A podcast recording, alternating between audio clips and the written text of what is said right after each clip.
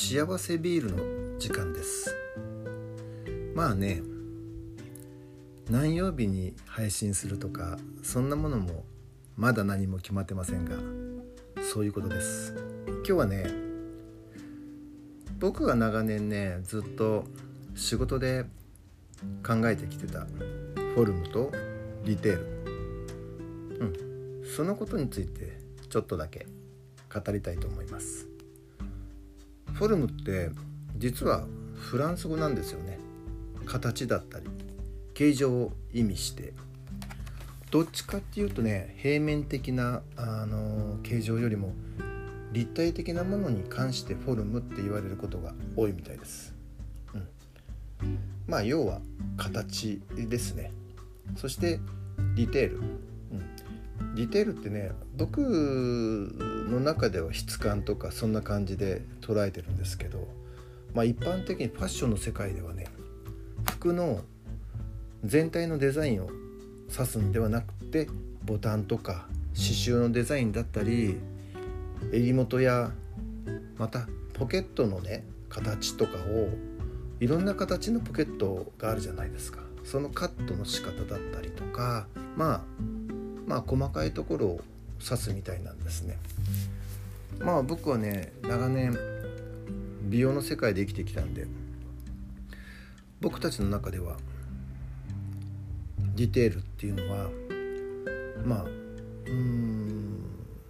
まあ質感っていう動きを出す部分っていう考え方で、えー、捉えてます。で僕はあのまあ美容師なんだけど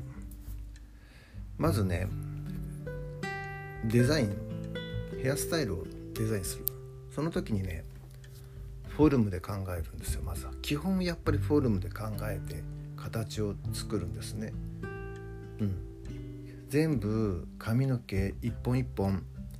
点の集合体なの。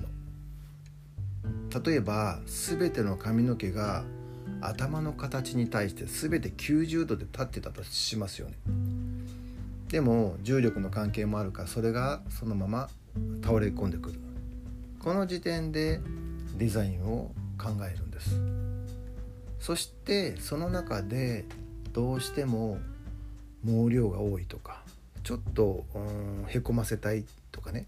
いうことを考えてディテールの部分。ここからディテールなんだけど毛量調整したりとかね量を減らしたりとかするんですね逆に言うと、えー、ボリュームを出したいっていう部分もあるんですよ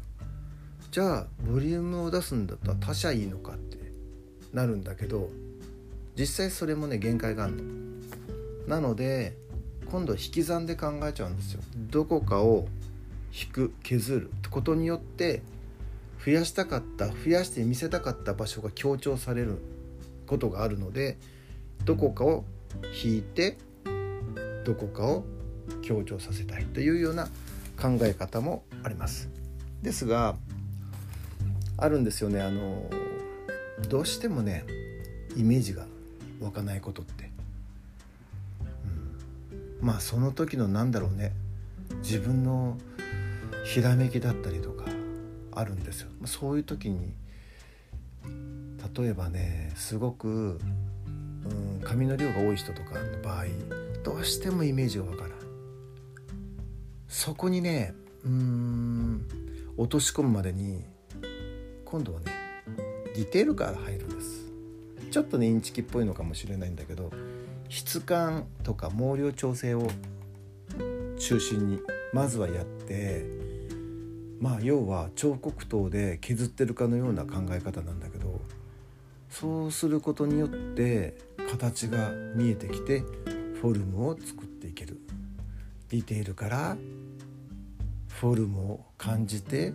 そしてフォルムに行きそして最後はディテール。ディテールを調整してフォルムを完成させる。っていうような考え方もあります。まあこれが僕の考えるフォルムとディテールの